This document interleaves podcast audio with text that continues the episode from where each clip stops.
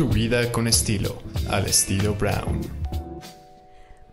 Bueno, una de las personas que admiro en este mundo de la gastronomía, francamente lo tengo que decir, y que además yo lo conocí ya hace algunos años, como seis, en uno de los lugares más bonitos de este país, que es Valle de Guadalupe, es Drew Deckman el cocinero, el chef, el amigo entrañable, que además tiene el mejor lugar en Valle de Guadalupe, que es Deckmans en el Mogor.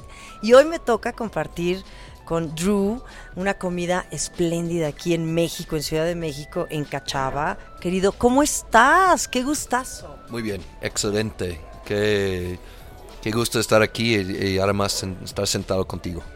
A mí también me da muchísimo gusto. ¿Cómo, ¿Cómo te ha ido? Cuéntame, antes que entremos en tema de chamba y de pasiones y de todo esto que nos mueve en la vida, que tiene que ver mucho con la gastronomía. ¿Cómo pasaste la pandemia? ¿Cómo fue allá en Valle de Guadalupe? Pero, no me recuerdo otra vez que te vi, pero creo que, que se fue, a me fue en una de las juntas de chefs los premios después de, cuarentena y todo eso, pero... No habíamos platicado. No, no mucho. Entonces, ah, fue muy interesante la, eh, la cosa ya en el, en, el, Valle de Guadalupe. Para nosotros, obviamente, nuestro restaurante es aire libre, ¿no? Entonces no tenemos ni piso, ni aire acondicionado, ni, ni, ni paredes. Entonces... Uh, sí cerramos, estuvimos cerrados cinco meses. y cuando abrimos, pues con como todo el mundo, ¿no? Con cupo limitado, todo eso. Para mí la cuarentena y todo fue un regalo escondido que fue muy necesario para mi negocio, para mí personalmente. Este cinco meses de, parar ponerme a ver por adentro, y ver el negocio, ver el futuro, porque como llegamos a un punto que eh, quiero decir que fuimos como víctimas de nuestro propio éxito y, llegamos a un punto que ni puedo yo identificar con el restaurante por la cantidad de gente, el movimiento. Nunca fue mi sueño. Llegar a ese punto de éxito. Exacto. Pues no, no, no el punto de éxito, pero la cantidad de gente que se apareció en una fábrica. De, cotizado. Entonces nos permitió de regresar a volúmenes más sano para controlar calidad y logramos en 2021 de hacer el mismo números que hicimos en 2019 pero recibiendo mitad de la gente interesante. Entonces nos entregó la oportunidad esta pandemia como afilar el cuchillo, ¿no? Prepararnos, cambiar todo lo que aprendimos a través del crecimiento, pues ya enfocarlo en una manera muy muy bonito y sí fue un tiempo difícil en, muchos sentidos, pero... Pero claro, pero también muy, muy, como dices, muy positivos. y además, fíjate, yo te conozco gracias a Lula Martín del Campo, que cuando tuve la oportunidad por primera vez a Valle de Guadalupe, me dijo, no te puedes perder ir a conocer a Drew Deckman y a Deckmans. Y, bueno, me invitaste, me hiciste la cortesía de invitarme. Y, y yo me quedé sorprendida, la verdad, de tu concepto que es tan, tan simple, tan de la tierra, del campo, del cultivo, ¿no? O sea, no necesitas hacer ningún tipo de espectáculo, ni tener los montajes estos, ni las instalaciones. O sea, tu lugar es tan sencillo, tan bello, tan orgánico, de verdad, que eso fue lo que a mí más me sorprendió. Tu comida, bueno, pues es, ¿qué te digo? Igual, lo mismo que habla por ti, ¿no? O sea, por tu esencia, por tu persona, por tu sencillez, así es. Pues y es muy difícil hacer competencia con la naturaleza, ¿no? Entonces no necesitamos mucha decoración, no necesitamos uh, cuadras ni nada, porque allá es el viñedo, el monte, uh, el cielo, entonces no, uh, no compartimos, no competimos con eso. Ah, qué gusto que, que, que te veas simple, en el sentido que sencillo, mejor es la palabra. Sí, sí, sí, Ah, sí, sencillo. ah, no es. No es. no, no, no, claro. no, no es. Ah, yo creo que como caminando esta línea de, de menos es más, no es siempre fácil de definir exactamente cuál es lo más y cuál es lo menos, ¿no? Am, este año vamos a cumplir 10 años. 10 años en julio y obviamente no llegamos a 10 años sin apoyo de todos nuestros socios comerciales, ¿no? Nuestros proveedores y productores, ah, Team Deckmans, ¿no? Sin, Ajá. sin yo, yo no, no soy yo, som- Claro. somos, ¿no? Sí, sí, sí. Somos Deckmans. Y pues mi esposa y mis suegros, pues todos que hay cargado maletes para nosotros durante estos 10 años para llegar a un punto que tú puedes llegar, disfrutar y tener la sensación que es sencillo y, y- y relajado y todo, ¿no? Claro, claro. Um, no es fácil para mí, eh, siempre fue la pelea entre, pues yo llego de una trayectoria de muy alto nivel de gastronomía en Europa. dos, dos estrellas, tres estrellas Michelin allá trabajando en estos niveles. Si te pones muy desarrollado, güey, muy chiquito, güey, muy trabajado, y estamos afuera bajo un árbol, ¿no? Con perros pasando, no sé. Si llega un punto que es como fuera de contexto. Ajá. Pero si, si puedes tomar todo de esta experiencia que tienes en un, en un restaurante, una gastronomía de muy alta gama, y convertirlo en una experiencia campestre o, o- o- o comida de rancho, pues ya, se convierte en algo, se convierte en otra cosa, ¿no?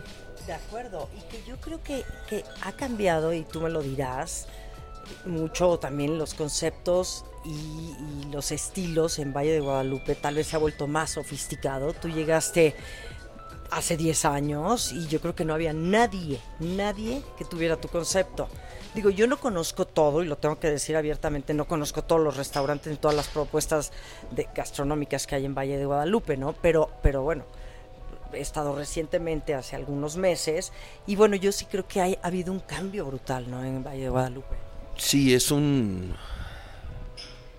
Es, es un cambio extremo. ah, y es un. Es un crecimiento sin control. Es, es- un crecimiento vertical. ah, exponencial. Nosotros abrimos en 2012. Entonces, en 2012 fue el mismo año, más o menos, que abrió ah, Corazón de Tierra de Diego Hernández y en Villa de Valle um, Finca Altozano de Javier Presencia. Entonces, los tres como, creo que Diego fue como fines de 2011, Finca y nosotros en, en 12, no sé quién fue primero. um, pero en 2012 Raja ya existía, que sigue allá, que es eh, el pilar de, primero para como iniciar todo. Silvestre de Benito Molina, su asador campestre que ya no existe. Ah, Corazón también ya se, cerró. Y ya en 2013 ya fueron otras aperturas. Y se fue como, como un avión saliendo de pista. Am, creo que en 2012 tal vez incluyendo los puestos de tacos y los carritos de todo eso, 25 lugares donde puedes consumir algo. Y fácil, hoy en día hay 150. Entonces ya cada vinícola tiene, el problema que ya tenemos es el crecimiento de, eh, el crecimiento de cosas que, proyectos que yo digo son ah, como no románticos o sin pasión, ¿no? Sí, sí. Lleguen para ganar dinero Ajá. y Entonces invierten un chingo de dinero en su infraestructura. Muy fancy, elaborado, arquitectura, no sé qué. Um, pero ya están abriendo antros, están abriendo bares, están abriendo cosas que no tienen nada que hacer con la cultura del vino, que no tienen nada que hacer de, de con el Valle de Guadalupe, su posición agrícola uh, y de verdad sin muy interfase con Baja California uh, u- u- u- nuestra ubicación. Y pues el problema con eso es que estamos llegando a un punto que si estos lugares pueden existir hoy por todo el trabajo que fue antes de ellos, entonces el éxito de nosotros y de los otros, de los ponte 2012, 2016, 17, respetando el espíritu, la esencia de Valle de Guadalupe y celebrando esto mismo, pues empezó a subir la ola, entonces empezó a llegar gente para tener esta experiencia que nosotros encontramos allá en el valle con la sencillez ¿no? de, de todo. Y ahorita con estos antros y bares de todo, están rompiendo este, este corazón, la alma del valle está, están dañándolo. Claro. Entonces vamos a perder todas las personas que nos visitan, que vienen por la belleza del valle, que ya estamos perdiendo, entonces ellos van a dejar de venir. de acuerdo. Entonces estos nuevos desarrollos van a matar el valle y ellos van, van de madre, ¿no? Ganan su dinero y van a buscar el próximo lugar para matar. Claro. Y, Seguro, Y, es como dices, puro negocio. Y, y yo lo había escuchado, y ya habíamos platicado tú y yo de esto antes, y también lo he platicado con Hans Backhoff y con otras personas que están en Valle de Guadalupe y que han hecho de Valle de Guadalupe lo que es verdaderamente su esencia, su pureza, su, su tema tan original, ¿no? Como dices, del alma, para que pues llegue toda esta bola de gente que quiera hacer negocio y que transforme la energía. Porque además la energía es muy importante, en Valle de Guadalupe se respira. También. Y ahora pues esto lo, lo escuchas y grandes festivales y ferias y una bola de cosas que dices, pues la verdad que qué lamentable. Drew Deckman, ahora, ¿qué se puede hacer al respecto? Tú que eres oriundo de ahí, que llevas tantos años construyendo esto y pre- preservando el alma de Valle de Guadalupe. pues mira, eh, todos nosotros sabemos que no podemos, no podemos parar el crecimiento, pero a lo mejor podemos guiar, podemos hacer como, como pastores, ¿no? Como de borregos, que el crecimiento sigue, pero sigue de una manera muy sustentable, seguir paralelo o junto, conjunto con la esencia de Valle de Guadalupe, ah, que proyectos masivos no están permitidos. Hay un reglamento que es ley estatal en Baja California que se literalmente ley es contra todo este nuevos desarrollos, pero hasta ahorita nadie tenía los huevos Ajá, para hacer la vigilancia y el enforcement de estas leyes. sí. Eh, nuestra nueva go- gobernadora en, en- en Baja California ya está poniendo Ya. ah, orden y ya está diciendo que esto no y, Y hay reglas, y hay y reglas. pues desafortunadamente casi donde vas en el mundo, de personas que vienen con la, la bolsa de dinero más grande eh, manden, ¿no?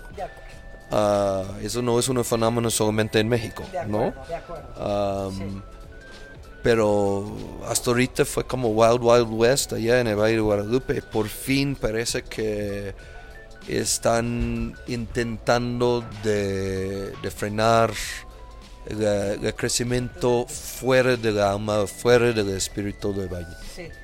Yo me acuerdo la última vez que platicamos, Drew, esa vez que estuve en tu restaurante, en Deckmans, me comentaste que querían em, meter pavimento en las calles y que había también todo un tema porque la esencia de Valle de Guadalupe es estar en la tierra, en el campo, en estos, en estos viñedos maravillosos, ¿no? O sea, ese, ese es el concepto. Y, y bueno, no sé qué habrá pasado yo la última vez que fui, yo lo veo igual en ese sentido. ¿Cómo, cómo va en ese asunto? Pues sí, hay, están pavimentando unas calles, sí, Ah, mi mentor amigo Hugo Acosta siempre dijo que eh, como los, los mares caminos eh, es un, es un filtro, ¿no? Porque va a filtrar un cierto tipo de gente. Los que vienen es los que quieren estar allá, no solamente de paseo, ¿no? Sí.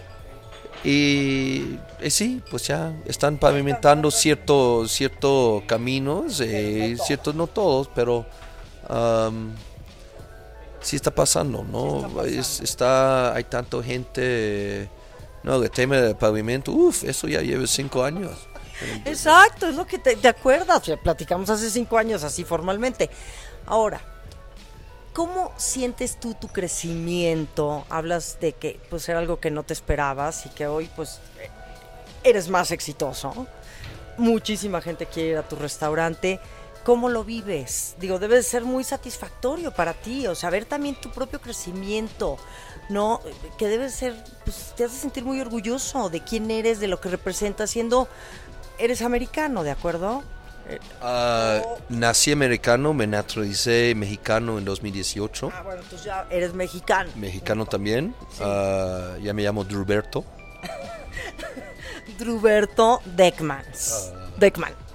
Am, entonces, eh, yo soy mexicano por elección, ¿no? Entonces es algo que quiero, es en mi corazón, me, eh, y no es, no es algo, no es una, pues, pues, por- no, y no es una, y no es un tema de extracción, es como, eh, yo construí tu casa allá, allá vivo, allá voy a estar, no, no estoy llegando para sacar e irme a otro lugar. Aquí yo, yo soy ba- baja californiano, allá, allá voy a estar, mis niños viven allá, ah, y allá estamos. Sí. Éxito siempre es algo que gente de afuera eh, dicen a ti. Eres, eres tan exitoso. Entonces no es una definición, no es algo que, eh, que ponemos a nosotros, ¿no? Sí hay demanda para el restaurante, sí viene gente. Am, aguantamos 10 años eh, con la intención de aguantar 10 más fácil. Am, estamos intentando de utilizar los frutos de nuestro éxito de pues, promover sustentabilidad, promover agricultura regenerativo, ah, ser buen ejemplo para nuestros vecinos, los otros restaura- restaurantes. ah, pues tratar el restaurante como una escuela, que los, los cocineros jóvenes cuando salen, salen educados y con una filosofía de conservación y cuidado que va a ayudarnos en futuro, ¿no? Es algo que, que nadie dijo a mí cuando yo estuve creciendo como cocinero. Entonces, um, es, eso es aparte, eh, eh, cuando estuve mucho más joven, cuando gané la estrella Michelin en Europa, Ajá, ¿En qué año fue? 1843, algo así. Mira ya, Drew. No importa. Y la, yo perdí el piso. Yo tenía 30 años. Y, y te lo juro, yo pensé que yo fue la mejor cosa desde que pusieron cerveza en lata. ¿eh? Y, y perdí unos amigos, y unas amistades y, y una relación importante por ser pendejo, por ser egoísta, por, por ser muchas cosas. Y me tardó unos años para aterrizarme. Y después de eso, creo que una de las, las cosas que define a mí más como persona y mi personalidad es que mis pies son sobre la tierra. Exacto. Y entonces eso es cuando empezamos a ver el negocio y restaurante lleno y, y los beneficios que tenemos a través de eso, pues es importante de, de, de- seguir humilde, de seguir buen vecino, de seguir pues de- de viendo cómo, cómo afecta nuestra nuestro éxito a nuestra media, a, a- a- a medio ambiente alrededor de nosotros, cómo estamos apoyando a nuestros, em, nuestros colaboradores, nuestros proveedores que eh, que debe estar beneficios para todos, ¿no? En- en- entonces eso nos ayuda mucho de, de seguir creciendo en una manera muy orgánico Sí, y muy consciente Y- y responsable. Eh, y eso es idea. Claro, y mira, tocas un tema muy interesante, por ejemplo, con el tema, hablando de, de- de, bueno, del desgaste, ¿no? De, de nuestros ecosistemas, del planeta, del uso del plástico, de todos estos, ustedes como, o sea, tú como empresario, restaurantero, chef, tienes un gran compromiso con el planeta. Digo, tú y cada uno de nosotros, cada quien desde sus piecitos y su persona, ¿no? Desde su trinchera. y- ¿Y cómo lo resuelves Pues, en un negocio grande como es el tuyo? Pues sí, es, es- pues primero de, de prueba que no está tan grande, ¿no? Bueno, Ok, ¿no? Pero limitándolo sí, sí. es una manera de ser más sustentable de también. acuerdo, estoy de acuerdo. ¿Cuánto es suficiente, no? Eso es definir este punto. Yo creo que COVID nos ayudó de encontrar este, Equilibrio. este punto perfecto. Tenemos cinco servicios por semana, Ajá. abrimos cinco días, Ah. estamos llenos los cinco, no uno más. Y ya, ya está, está fun- y funciona. Ah. Entonces, um, pero en más y más, en más tiempo que estamos allá, en más que hago entrevistas con gente increíble, hermosa como tú, ah, es más que entiendo la importancia de usar el voz del restaurante en mío para mejorar las cosas alrededor de mí y no yo, yo, yo, yo, yo. No, estoy diciendo, plantas un jardín, haces composta, comes local, tomas vino mexicano, preguntas dónde viene tu pescado, ah, no, no, no comes cosas, de maíz GMO, y, y en vez de, de- de comer más seca vas a la tortería en, en la esquina de tu casa. Son cosas tan chiquitos que cambian el mundo, Sí, se cambia el mundo sí, sí. y en vez de ir a los, las tiendas grandes, vas al mercadito. No, no, sí es, sí. es fácil ir a las, de, de- las, tiendas de, cajas grandes, ¿no? Claro. Porque allá está todo, te, te subes en el coche y es un poquito más laboroso de comprar local en tu, en tu Área, donde vives. Me gusta la palabra barrio. Ajá, ¿no? claro, sí, también. pero allá estás parte, eres buen vecino, eres ayudando en microeconomía alrededor de donde vives. Y tus- pesos además están quedando en la República, que eso es más importante, ¿no? No estás mandando al extranjero todo, todo el dinero, que se queda aquí en México.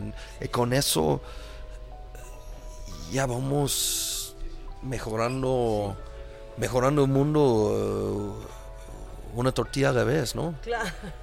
No, sí es cierto, y hay un avance y, y esa es, esa es tu responsabilidad que además nace del alma, o sea, es un compromiso que como dices, nadie ni te tiene que decir, ni te tuvo que decir, que le entraras a- al compromiso de la sustentabilidad, de, de- de comprar producto local, ¿no? De, de hacer vínculos con los productores, con los pescadores, con los campesinos. Digo, tú que estás en este espacio tan, tan especial y mágico como es Valle de Guadalupe honestamente. Pues, y- Ahora te vienes a la ciudad y uno trata de hacer lo mismo, Drew. Yo trato de ir al mercado los martes, el que esté en la Condesa, y a comprarle al señor de la esquina.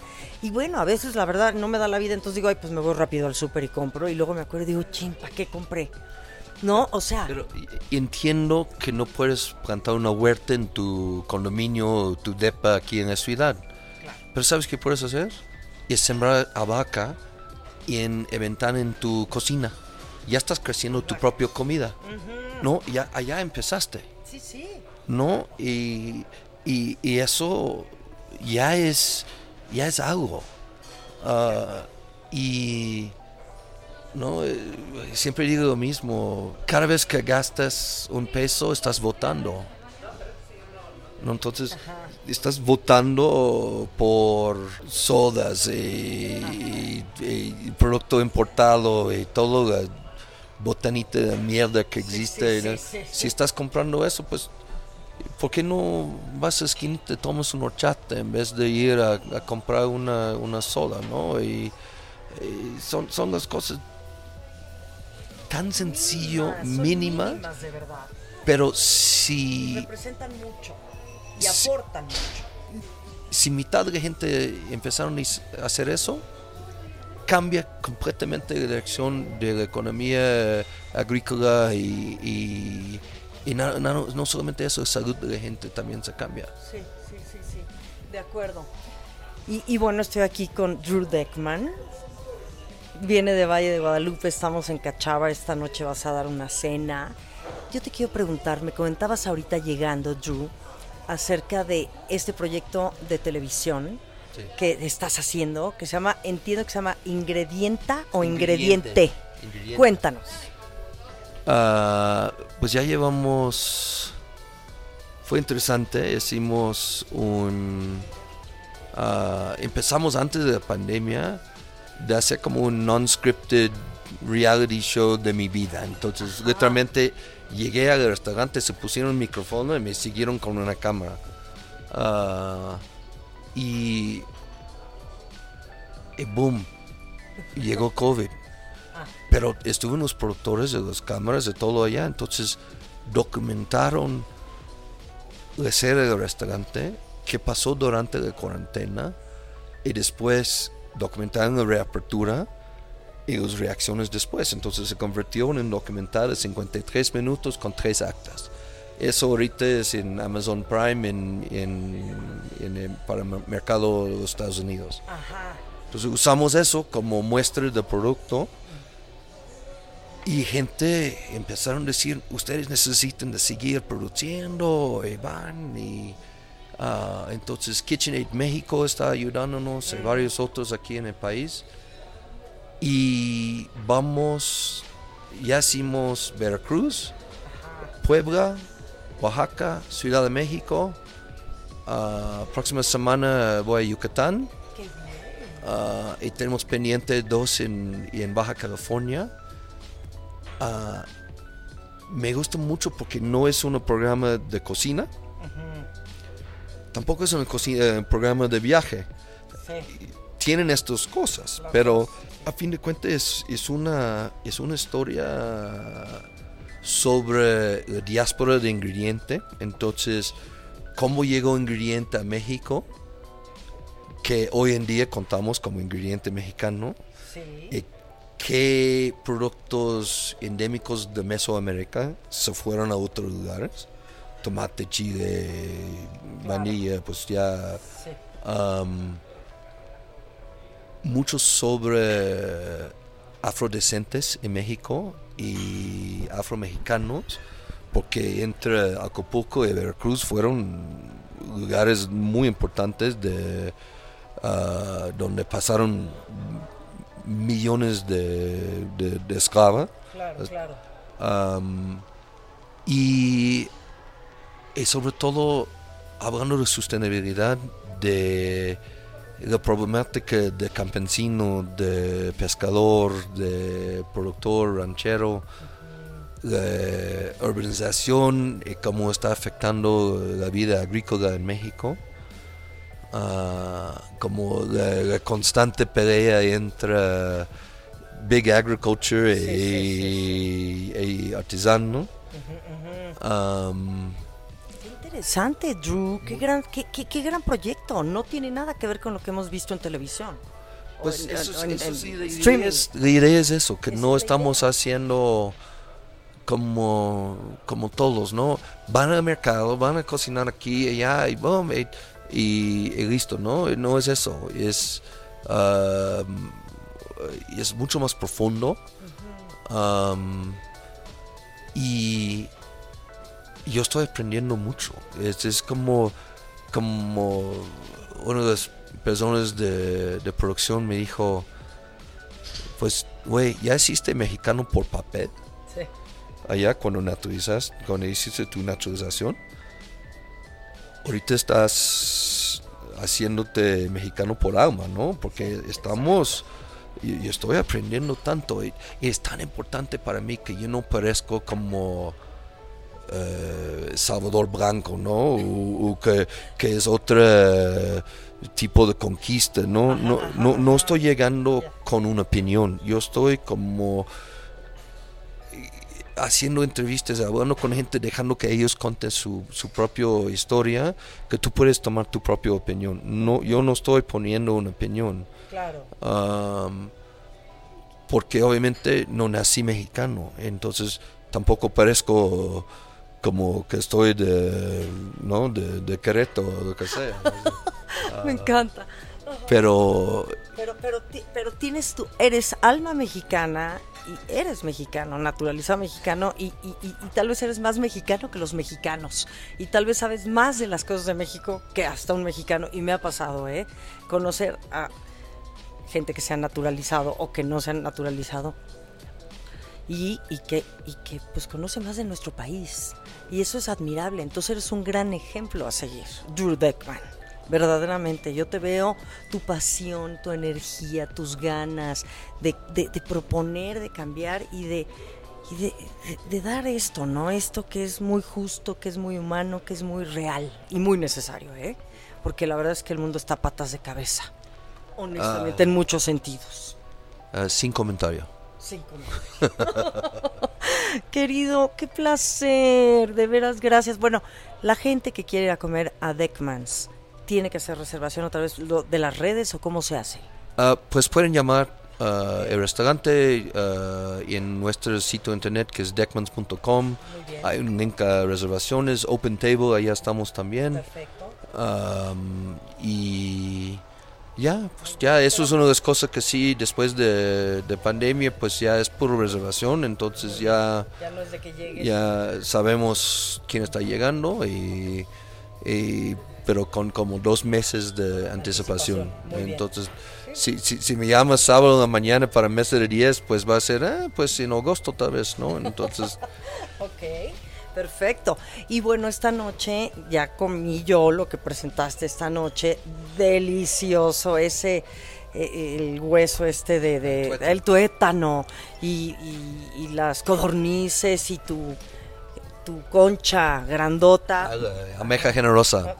allá con una reducción de toronja con vanilla de Veracruz. Muy, muy, me, me gustó mucho esto. Está, Una última pregunta, Drew, que yo sé que ya vas a servir esta noche. ¿Cuál sería uno de los productos que tú más adoras? Así que, que dices, para mí este es el producto que me, me conquista, me, me mueve hasta el alma. Producto local, mexicano. Ah, hmm, soy fanático de, de la pápalo. Me, me encanta pápalo. Dale. Sí, me, mucho, mucho. Ok. Ah, pero puedo comer a puños, ¿no? Ya. Ahorita estábamos hablando de que tiene una, tiene una presencia importante, ¿eh? El pa- es pámpalo, ¿verdad? Pápalo. Pápalo, pápalo. ajá. Pápalo que grita.